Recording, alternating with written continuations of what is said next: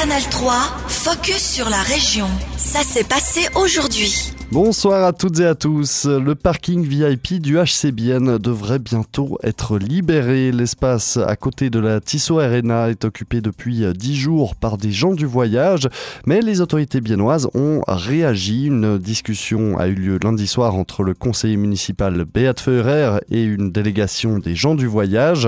En présence du CEO du HCBN, les différentes parties ont négocié le départ des occupants au plus vite, car leur présence limite actuellement actuellement le nombre de places de parc et perturbe le déroulement des playoffs.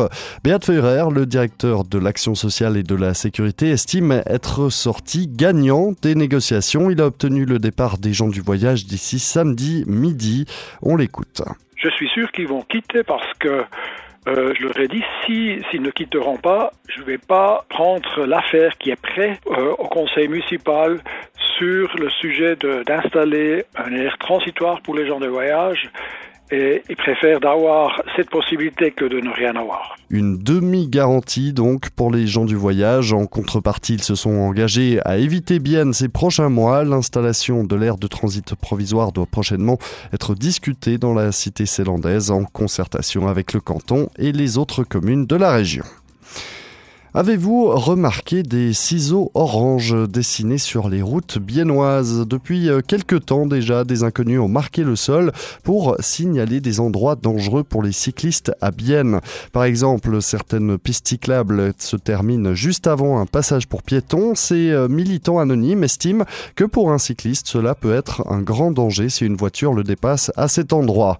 Même si cette action part d'une bonne intention, elle n'est pas forcément saluée par les autorités biennoise, comme l'explique Léna Franck, conseillère municipale en charge des travaux publics. C'est une action illégale, donc euh, c'est clair euh, qu'il faut aussi euh, que la ville agisse contre ça. C'est pas encore clair comment on va, on va le traiter, mais je pense que ça vient d'une impatience des gens qui ont fait ça parce que ça va pas assez vite avec les projets, mais je peux rassurer que on connaît euh, les, les, endroits où c'est pas sûr euh, pour, pour les vélos, pour les cyclistes, pour les piétons non plus. Mais à l'autre côté, il faut aussi voir qu'il y a des ciseaux qui étaient mis à des, des endroits où les gens pensent que c'est pas sûr. Mais euh, tous les marquages qui, qui, sont faits, ils sont, ils sont absolument faits euh, dans les normes et euh, dont les, lois demandaient. Donc, euh, on peut dire, euh, côté de la ville, c'est pas des situations illégales non plus. Comme il s'agit d'un marquage illégal, la ville est en train de faire disparaître ces ciseaux orange, mais ces tags ne peuvent être effacés qu'à l'aide d'une fraiseuse, ce qui prend du temps et demande beaucoup de ressources. La ville de Bienne se coordonne également avec le canton, car certains marquages ont été réalisés sur des routes cantonales. Un Biennois doit répondre de 14 délits. Un propriétaire foncier comparaît depuis lundi devant le tribunal régional Jura-Bernois-Célande. Lésions corporelles, menaces, vol. La liste des accusations est longue, mais les discussions se concentrent autour des deux plus graves, un viol et un détournement de fonds. Le Biller Tagblatt a suivi les audiences aperçues avec Yasmine Tomé. Quatre ans et demi de prison, c'est la peine requise hier par le procureur. Il croit l'accusé coupable de viol en octobre 2020. Le cinquantenaire aurait abusé d'une jeune fille de 19 ans, une amie de sa fille. Mais la défense plaide l'acquittement. Pour l'avocat, les preuves manquent et la victime mentirait, car aucune trace de violence physique n'a été observée sur son corps. Pour le procureur, au contraire, les déclarations du prévenu manquent de cohérence, ce qui contraste avec la précision du récit de la jeune fille. Autre accusation importante, celle de détournement de fonds. L'homme possède plusieurs immeubles en copropriété, notamment à la rue de Madrid, Chabienne, et il aurait encaissé illégalement plus de 70 000 francs de loyer, plus 20 000 francs de caution en liquide ou sur son compte privé. Des montants utilisés ensuite pour ses besoins personnels aux dépens de son associé. Là encore, pour la défense, les preuves manquent et l'argent aurait simplement financé des rénovations dans les immeubles. Elle demande donc l'acquittement et des dommages et intérêts de 110 000 francs pour les jours de prison déjà effectués. Merci Yasmine. Le tribunal régional rendra son verdict vendredi.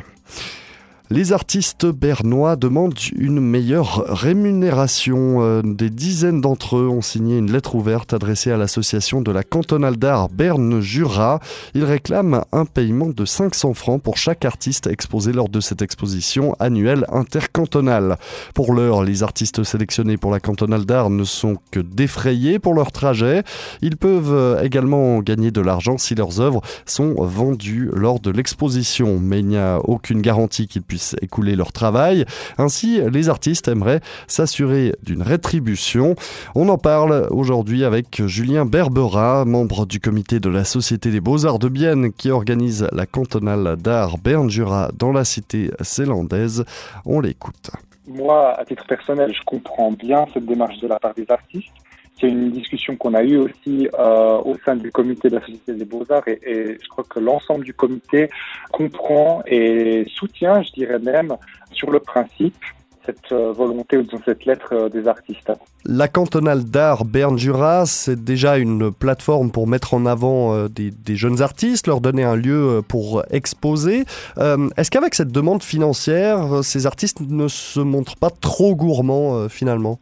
Pas se montrer trop gourmand de la part des artistes que d'émettre cette revendication. Je pense que ça, ça correspond en fait à, des changements qui ont lieu depuis un certain nombre d'années maintenant dans le monde de l'art, hein, de réfléchir euh, la question de la rémunération des artistes autrement qu'à travers la vente de pièces. Ça va aussi dans le sens de nouveaux formats de création. Donc euh, non, non, je pense pas qu'il se montre trop gourmand. Après, nous, la Société des Beaux-Arts, et puis je crois que d'une manière générale, les organisateurs et organisatrices de ce genre d'événements, ils sont plutôt pris par rapport aux questions financières. C'est moins une question d'accord avec la position des artistes qu'une question de possibilité financière qui nous est donnée. Ces artistes demanderaient 500 francs par lieu d'exposition dans lesquels leurs œuvres sont, sont affichées dans le cadre de la cantonale d'art Berne-Jura.